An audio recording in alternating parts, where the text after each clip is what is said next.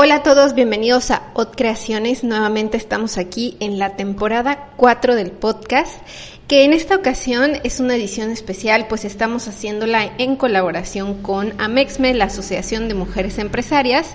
Así que platicaremos con empresarias exitosas de la Riviera Maya, ya que nuestro podcast, como ustedes saben, se transmite desde Playa del Carmen.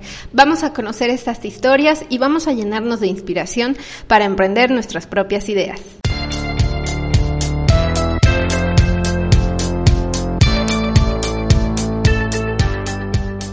El día de hoy vamos a platicar con Ileana Galván. Ella tiene un emprendimiento eh, que gira en torno al servicio y mantenimiento de albercas, una cosa muy importante que suele darse en ciudades turísticas cerca del mar.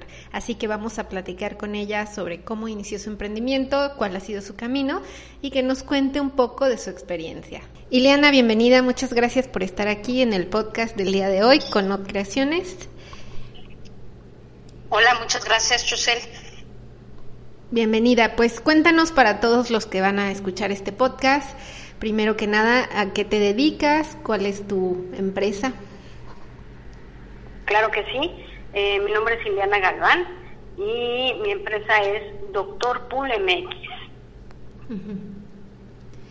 ¿A qué se dedican ahí? La empresa se dedica, básicamente es todo lo que tiene que ver con agua es filtración de agua, tratamiento de agua, em, albercas, todo lo que tenga que ver con agua, eh, ya sean aparatos eh, de tratamientos de agua, bombas, osmosis, hidroneumáticos, eh, tanto caseras como hoteleras, este, las construcciones de las albercas y básicamente eso, agua en general. Ok. Ahora dime, ¿hace cuánto que empezaron ese proyecto? ¿Tú lo fundaste? Cuéntanos un poco de cómo inició esa idea. Claro, Doctor Pool es una empresa familiar. Eh, um, bueno, su historia ha ido cambiando un poquito. Desde sus orígenes son veracruzanos. Mi esposo es de Veracruz y ellos se han dedicado toda la vida a este negocio de albercas y todo. Se, entonces fue que se decidió abrir aquí pues algo de ese giro más o menos y nos empezamos a dedicar desde hace 10 años que fundamos acá Doctor Pool. Nos hemos dedicado a pues a dar todo este negocio aquí en Playa del Carmen, Riviera Maya, un poco Cancún también. Básicamente. Ahora dime, ¿Ustedes eh, pensaron en Playa del Carmen por ser un sitio turístico? O sea, ¿qué tanto tiene que ver lo que ustedes hacen con el tipo de ciudad donde un negocio de ese tipo puede prosperar? Pues mira, básicamente cuestiones del agua las hay en todos lados. Sin embargo, en lugares turísticos es donde más se dan las albercas y todo esto del tratamiento de agua, ¿no? Al ser Playa del Carmen un lugar cerca del mar, pues el agua se hace un agua muy dura, salina, con muchos minerales, que necesita también mucho tratamiento. El agua en, los, en las casas, en los negocios se hace muy, muy salina y todo se empieza a oxidar o se llena de sarro entonces es importante tener aparatos de filtración que te suavicen el agua y que te quiten todos estos minerales para que no sufras de todo el tiempo estar con cambiando bombas o tuberías tapadas, etcétera, ¿no? Y las albercas, bueno, pues que te digo, obviamente este clima es propicio para las albercas totalmente. Las ciudades grandes con un clima eh, no tan caliente, pues no no se usan mucho las albercas. Entonces sí, claro, el ramo turístico va directamente relacionado con las albercas. ¿Y, ¿Y, qué tanto ha sido para ustedes fácil despegar desde que llegaron acá a Riviera Maya? Pues mira, yo en lo personal llevo ya 26 años más o menos viviendo en este lugar. Em, casi todo el tiempo me he dedicado al turismo porque de inicio empecé trabajando en hoteles y luego eh, puse tiendas dentro de los hoteles tiendas de ropa, boutiques, tabaquerías, los mini supers de hoteles. Tenía en cinco hoteles, tenía tiendas aquí en, en la Riviera Maya. Entonces, bueno, ahí fue un poco mi, mi despegue y nos fue muy bien, afortunadamente. Pudimos, pudimos despegar más o menos bien. Y pues de ahí, con este tema del, de Doctor Pool y las albercas y todo, también hemos tenido una buena racha, aunque claro, todo, todo se complica de repente con, pues por un lado mucha competencia, por otro lado, pues todo esto de ahorita pandemias y todo eso que nos hacen el camino un poquito pesado a todos. Pero bueno, de inicio, despegar el negocio nuevo de Doctor Pool, pues sí, sí fue difícil porque se empezara picar piedra, empezar de cero, empezar a buscar clientes y es un mercado pues diferente al que yo ya tenía de inicio, ¿no? Qué chistoso que lo dices, porque sí, ¿no? Ahora el emprendedor va a tener que tener entre su lista de obstáculos una posible pandemia, ¿no? En el futuro, o sea, esas cosas que uno no se imagina, pero que también generan un impacto, ¿no? En, en los negocios. Sí, sí, claro, ¿cómo no? Mucho. Ahora, cuéntame un poquito porque como lo mencionas, pues hay buenas rachas y malas rachas, ¿no? Y eso creo que en todo negocio. ¿Qué crees que ha sido para ti lo más difícil que han tenido que enfrentar para mantener su negocio eh, pues al día y a flote? Eh, lo más difícil, bueno, pues este, mm, hemos batallado un poquito con la mano de obra. Y este tenemos mucha rotación de personal en, gente que creo que no se siente muy arraigada o muy comprometida con, con la zona. Y eso ya al haber tanta oferta de trabajo, por lo menos en condiciones normales, mucha oferta de trabajo que cualquier cosa pues se van, se van muy fácil, este, los alberqueros y eso es, es un un rubro, un sector de los trabajadores que, que rotan mucho.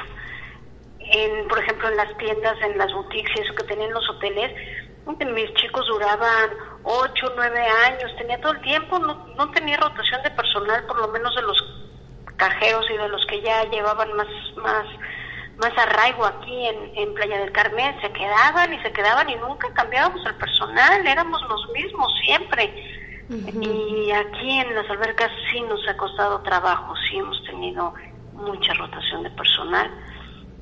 Es un trabajo pesado también porque, bueno, es estar bajo el sol, limpiando las albercas y eso, y pues sí, también entiendo que no está, no está tan padre, ¿verdad? Pero ha sido uno de mis principales problemas.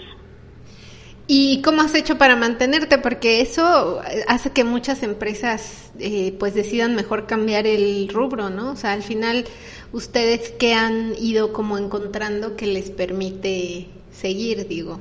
Porque sí, es algo que en zonas como la nuestra, como bien dices, en condiciones normales, pues hay tantas alternativas que por cualquier cosa se cambian de trabajo, ¿no? Pero ¿qué crees tú que sea lo que les ayuda a mantenerse a pesar de eso? Pues mira, hemos tratado de, adelantarnos un poquito a, prever este tipo de situaciones, ¿no? Al principio sí, de repente nos veíamos sin, sin refuerzos y sufríamos más, pero ya con un poco la experiencia de todo esto, pues hemos tenido que reforzar nuestra nuestra plantilla laboral, tener algún extra, algún chico comodín que podamos ir, ir moviendo por si falta uno, ya sabes que luego hacen San Lunes muy fácil y de ahí pues se siguen la semana y, y bueno, este, se les, se les da en la fiesta. Claro. Entonces, pues sí, eh, reforzar un poco la plantilla laboral por, por una parte y pues por la otra tratar de motivarlos a que a premios de asistencia, si no faltan algún bono y cosas así para luchar un poquito contra contra la tendencia. Claro, al final hay que ir encontrando como estrategias en tu propio eh, conflicto, digamos, ¿no? Interno que pueda tener tu empresa. Y ahora cuéntame, ¿qué crees que ha sido lo más satisfactorio en todo tu camino de experiencia como empresaria, tanto en lo que hacías antes como en esto, que, pues, que te mantiene ahí, ¿no? Porque al final también vienes de haber tenido un empleo antes y diste ese paso y qué es lo que te ha mantenido ahí. Pues un poco la tenacidad, el buscarle por diferentes caminos, que si ya nos atoramos en otro, pues tratar de, de innovar o de crecer en las nuevas tendencias que van saliendo, ¿no? Por ejemplo, ahorita en las albercas te puedo decir que tenemos un sistema muy bueno de filtración de, del agua en las, en las albercas, porque es un sistema ecológico que no gasta casi agua. Una alberca normalmente, el sistema tradicional de filtración de albercas es por arena. Y bueno, así se va limpiando el agua, ¿no? Por la arena se filtra y toda esa arena hay que lavarla una vez por semana, más o menos, dependiendo de la alberca y el uso que tenga. Pero los retrolavados son, se, se, tiran 200 litros de agua fácilmente en los retrolavados. Entonces, pues es un gastadero de agua terrible que a nosotros, pues, ay, nos duele y, y entonces estamos manejando mucho, recomendamos a todos los clientes de este sistema de filtración de, de agua que es por medio de una bolsa filtrante en donde no se tiene que tirar el agua. El agua nunca se cambia, nunca se gasta, nunca se tira al drenaje, a menos que se tenga que, que aspirar y eso pues es muy poco. Y sacas una bolsa filtrante, la limpias en una cubeta, la vuelves a poner y listo. Y nos ahorramos esos 200, 300 litros de, de agua que se van al drenaje en cada retrolavado de, de las albercas. Entonces, todo este tipo de cosas creo que son los que lo que más nos nos ha dado satisfacción es ver cómo podemos hacer algo también por el por el medio ambiente y la ecología y tenemos los cloradores salinos que son a base de sal, no tienes que usar ya químicos que dañan el ambiente, que dañan los ojos, que dañan tanto al ser humano como al medio ambiente, ¿no? Entonces todo este tipo de cosas tratamos de enfocarnos mucho también en, hacer pues cosas buenas para lo mejor que se pueda. Claro, porque pareciera que no, ¿no? O sea, que no, no en todos los rubros puedes hacer algo, pero al final sí, siempre hay nuevas tecnologías y, y si tú vas impulsándolas, pues tu propio negocio se vuelve generador de ese tipo de cambios, ¿no? Alrededor. Sí, así es, siempre hay algo, siempre hay algo. Y en este mundo actual que vivimos de información y de tecnología y de que todo mundo por un documental de YouTube eh, puede saberlo todo. Entonces, bueno, pues es muy útil tener toda esta información y subir información de esta para que la gente se documente antes de hacer su alberca, que vea qué hay, que vea que puedan hacer algo mejor y, y bueno, pues contribuir con nuestro granito de arena a hacer hacer de este un, mejor lugar. Claro, porque al final, pues, como en toda ciudad turística, se vive de eso mismo, ¿no? Que se, que se ofrece, que generalmente son los atractivos naturales, ¿no? Y pues no podemos hacernos los desentendidos y crear negocios o empresas que no estén procurando eso mismo que, que es lo que te trae bienestar a ti, ¿no? Claro, sí, así es. Ahora dime, eh, si quisiéramos em, saber más de ustedes o dónde los encontramos, eh, ¿cómo pudiera la gente encontrar sus servicios? En, cual, en las redes sociales, en todas las redes sociales, Facebook, Instagram, estamos como Doctor Pool MX. Ahí nos pueden encontrar en, en, en cualquiera de las redes, nos estamos promocionando mucho para que ahí nos encuentren. Sí, para que igual puedan ver todas las opciones porque al final su negocio es muy amplio y en muchas áreas le podrían ayudar a cualquiera. Ahora, dime, si tú conocieras a alguien que está emprendiendo pero que no se anima, tiene miedo, no sabe qué hacer, ¿qué le sugerirías para que ese camino que inicie pues le sea más sencillo y se anime a ejecutarlo? ¿Qué le dirías? O ¿qué te hubiera gustado que te dijeran a ti cuando estabas empezando? Pues mira, básicamente que se documente mucho. Eh, lo que decíamos, ya, ya, ya podemos tener acceso a tanta información, entonces que se documente mucho, que investigue mucho el tema, los pros, los contras del mercado que, que está buscando. Eh, como hemos estado viendo el mundo acaba de cambiar radicalmente.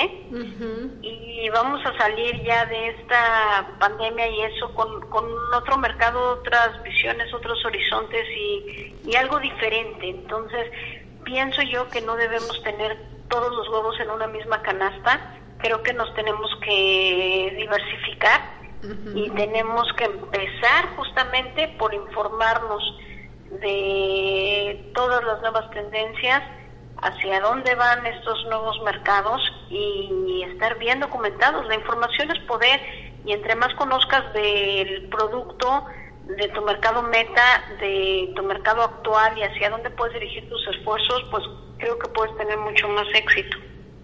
Claro, al final sí es bueno emprender y siempre hay que dar el paso, pero siempre que estés bien preparado y ya hayas hecho tu tarea. es, muy difícil arrancar un, negocio hoy en día, y muy difícil en todos los aspectos, desde eh, los papeles, los documentos de licencias y todo esto. Entonces, sí tienes que estar bien preparado, bien documentado, saber a lo que vas para tener éxito y no, no te quedes en el camino. Entonces, primero infórmate, primero documentate y ya que tengas todas las respuestas a la cantidad de preguntas que te puedas formular, entonces ya te animas a dar el paso, pero pero ya con algo, no así nada más como borras lanzarte, porque porque sí es muy difícil tener éxito de esa manera. Claro. Ahora dime, porque bueno, estamos haciendo este podcast en colaboración con todas las mujeres de Amexme y yo te quiero preguntar si tú qué opinas al respecto de, de que un emprendedor pues se acerque a alguna asociación, ¿no? Ya sea como Amexme o como alguna otra, dependiendo su giro, si eso impacta realmente o no de forma positiva en su emprendimiento y pues que tú me digas a ti cómo, cómo ha sido esa experiencia para ti. Claro, pues eh, lo mismo que te digo, no es parte de, de la información. Las personas que ya tenemos un tiempo en el sector formal, por llamarlo de alguna manera, con que ya hemos el paso del emprendimiento al empresariado, pues ya los podemos llevar de la mano mucho más fácilmente. A fin de cuentas, todos estamos en el mismo barco y lo que queremos es que a todos nos vaya bien. Porque a medida de que lo logremos, pues el país se hace próspero, la ciudad, el destino, Playa del Carmen, yéndonos de más a menos, nos vamos haciendo prósperos. Entonces, si pagamos impuestos, si hacemos los negocios lo más rectos posibles, pues nos va a ir mejor a todos. Entonces, qué mejor que se acerquen todas las emprendedoras a, a los lugares como Amexme, que ya tenemos ese know-how de, de pasar del emprendimiento al empresariado, entonces poderlos llevar de la mano y decir, bueno, ahora por acá, ahora por acá, ahora primero afianzate en esto, ahora primero da este paso y luego ya das este y todo eso. Entonces, no, me parece muy bueno tanto para ellas como para nosotras, porque también nosotras muchas veces ya estamos en, en un área viciada, que no vemos más de lo que ya estamos acostumbradas. Entonces, pues llegan nuevas ideas, llegan nuevas personas y todo eso pues siempre te mueve y te abre los ojos y te enseña que hay que hay más cosas de las que sueles ver. Claro, además el estar con gente que tiene experiencia, como siempre lo decimos, pues te ayuda a crecer más rápido, ¿no? Así es. Pues Liliana, muchas gracias por tu tiempo, por tu experiencia, por contarnos un poco sobre tu camino. Eh, te agradecemos mucho tu participación y esperamos que la hayas pasado igual de bien que aquí nosotros en Nota. Claro que sí, muchas gracias Chesel, muchas gracias a ti por estar haciendo todos estos trabajos tan interesantes y pues a tus órdenes, a los demás, quien necesite una asesoría, con muchísimo gusto aquí estamos a sus órdenes. Muchas gracias. Y como siempre, muchas gracias a todos ustedes que nos escuchan como cada martes aquí en Spotify en el podcast Ot Creaciones. Recuerden que pueden seguirnos en nuestras redes sociales como Ot Creaciones en Instagram, en Facebook y en www.otcreaciones.com. Ese es nuestro sitio web. Recuerden que pueden ver otros episodios de otras temporadas sobre emprendimiento, marketing, mujeres que inspiran y distintas historias para que ya por fin se animen a emprender con sus propias ideas. Hasta la próxima.